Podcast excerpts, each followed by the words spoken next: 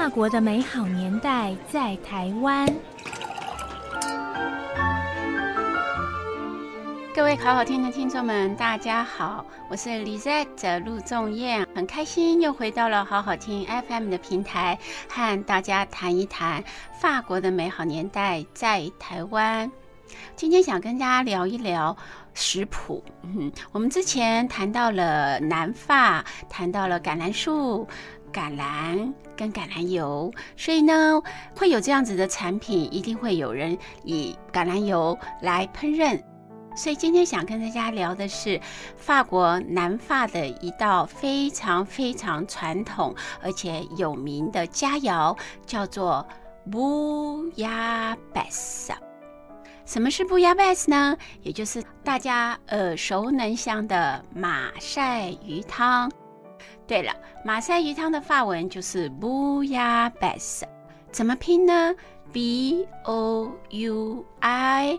L L A B A I S S E，在南法的方言，也就是普旺萨勒普罗旺斯的方言里面，称之为布伊贝贝。布伊贝贝的意思，用法文来说，就是布伊和勒布瓦松，也就是慢慢的炖鱼汤。布亚贝斯这个食谱啊，其实非常非常的久远。它是在西元前七世纪的时候呢，由希腊的一个古城邦，他们的一个民族，这个民族呢叫做佛塞安，他们所带到法国的现在的马赛港。这个民族也很厉害哦，他们在西元六世纪之前呢，他们也到达了西班牙、加泰隆尼亚，还有呢，西元前六世纪的时候呢，他们也到达了现在的意大利，所以是一个当时在地中海的海上民族来讲是非常活跃的一个民族。这个由希腊民族他们在法国的马赛建立了他们的港口之后呢，就把这样子的美食传进了马赛。那马赛很大呀，所以最初他们落脚的地方是哪里呢？这落脚的地方叫做 v i e u b o r 也就是现在的老渔港、老港口。这个也成为现在呢我们讲到马赛鱼汤的地标。事实上，这个鱼汤在那个时代是由渔民还有穷人所喝的汤。为什么这么说呢？因为渔民们捕获的鱼，他们会放在一个大的篮子里面，然后最后呢，剩下的最下面的一些比较不好的，或者是像那个鱼头啊，或者其他部位的，就各式各类的鱼种呢，他们就把它给放入锅中来烹饪。这个就是最早的时候，西元前差不多六世纪开始呢，这些希腊的渔民到达了马赛的时候呢，他们所烹煮的鱼汤。各位亲爱的听众朋友们，你们有没有觉得很有趣？也就是说，在西元前的时候，由穷人所喝的汤，到了今天呢，却变成了马赛很多有名的餐厅的桌上必备的佳肴。所以现在是用什么方式来烹饪呢？现在因为有很多的观光客啊，到了马赛的老港口的时候呢，他们一定会去餐厅去点一碗马赛鱼汤，就是 b u y a b a s。我自己的亲身经历就是如此。我去马赛两次，还记得第一次的时候呢，我就在地图上面找，说，嗯，整个大马赛城，我要在什么地方订我的旅馆呢？啊、我就一定要订在 Le Vieux Port，也就是老港口。老港口呢，它是呈一个 M 型，所以呢，我就定在 M 的头的位置那家旅馆。因为这样子呢，就可以打开窗户之后看到进出的渔船。我还想跟各位亲爱的听众们分享，为什么我会想在老港口这个地方订旅馆呢？因为我曾经读到过一八零五年有一位叫做 Henri Michelot 他所形容的马赛的老港口。我先用法文念一小段，然后再翻译给大家听。他说。Au milieu de la ville, il y a un port。就是在城的中央有一个港口。Dont l'heureuse situation le rend un des meilleurs ports de la Méditerranée。这个港口的地理位置非常的好，所以呢，它也成为了地中海最美好的一个海港。Et où il y a plus de sûreté pour les bâtiments。它的位置非常非常的好，可以提供给渔船一个很好的停泊的地方。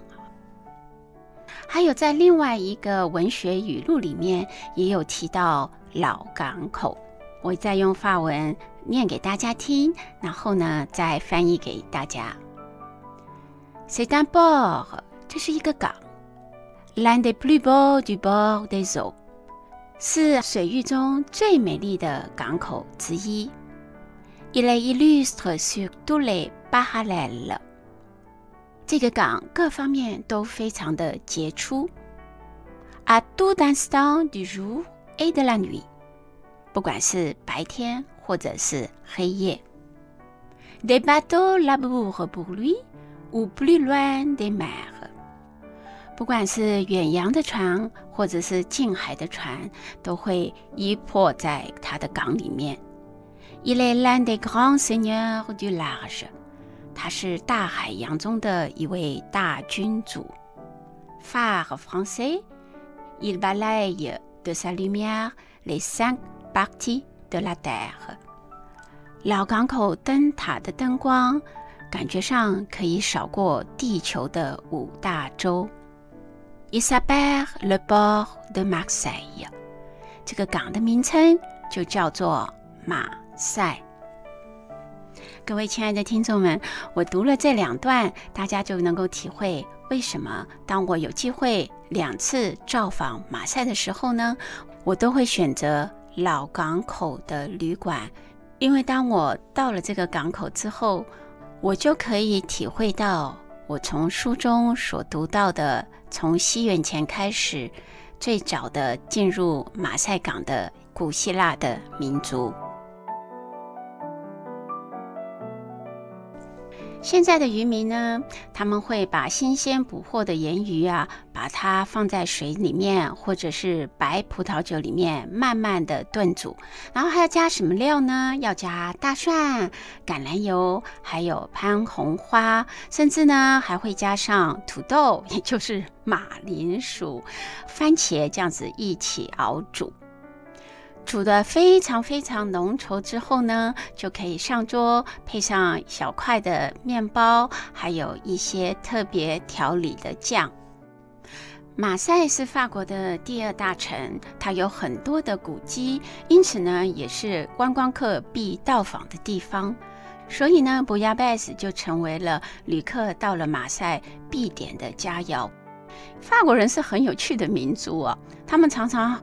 很重视捍卫他们自己的一个传统，那这个传统还包括这个布亚贝斯。我就给大家举一个例子，在一九八零年的时候呢，就是在老港口这一区的很多重要的有名的老餐厅，他们就共同制定了一个约章，叫做《马赛鱼汤约章》，法文叫做 Charte de Bouillabaisse。为什么他们要制定规章呢？因为他发现啊，其实有一些不良的餐厅，他们餐厅所贩售的马赛鱼汤不合乎他们的传统标准。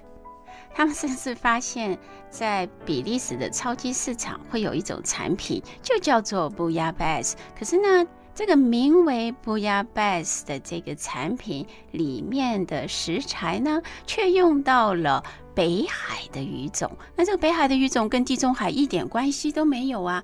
这也就是为什么这个马赛鱼汤的约章对于这些传统的这些餐厅，他们觉得非常非常的重要。他们认为其他冠上了 Buya Bass 这个名称的产品，如果不是来自于马赛。